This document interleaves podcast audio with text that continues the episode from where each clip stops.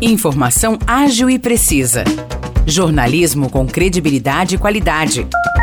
92 News. 92 News. O podcast do Jornal da 92.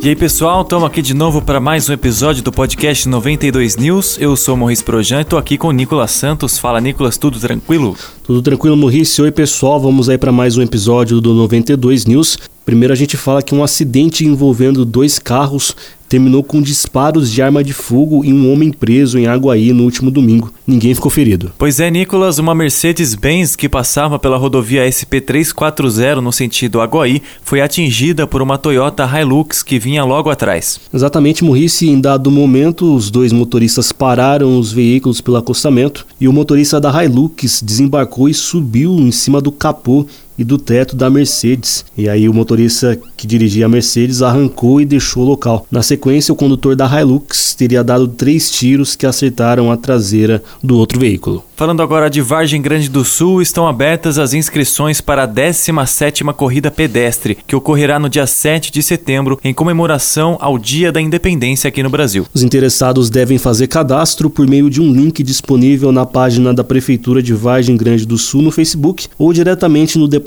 de Esportes e Lazer da cidade, que fica no estádio Dr. Gabriel Mesquita. O prazo final para se inscrever é o dia 6 de setembro. Falando agora de São João da Boa Vista, a Prefeitura publicou um comunicado na tarde de ontem, se posicionando sobre o pagamento do piso nacional do magistério. O texto diz que não procede a informação de que existe inércia por parte da administração municipal em relação a esse tema. Pois é, Morrice, a prefeitura ainda disse que a questão da aplicação do piso nacional foi judicializada pelo Sindicato dos Servidores Municipais e está sendo analisada pela Procuradoria Geral do município. O Sindicato dos Servidores Públicos Municipais de São João entrou com um processo na Justiça e conseguiu uma liminar no final de julho, exigindo o pagamento do piso do magistério a partir de 5 de agosto. No entanto, a Prefeitura de São João não cumpriu esse prazo. E um jovem de 19 anos foi preso na noite de domingo após tentar furtar o prédio da Sabesp em São João da Boa Vista. Um dos funcionários estava no laboratório da empresa viu pelas câmeras de segurança que um homem estava furtando o local.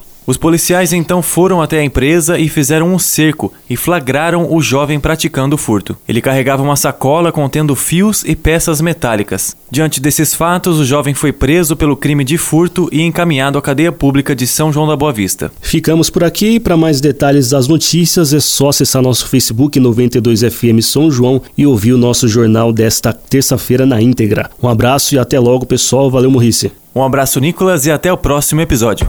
Para mais notícias de São João da Boa Vista e região, acesse 92fm São João.com.br ou siga 92fm São João nas redes sociais. 92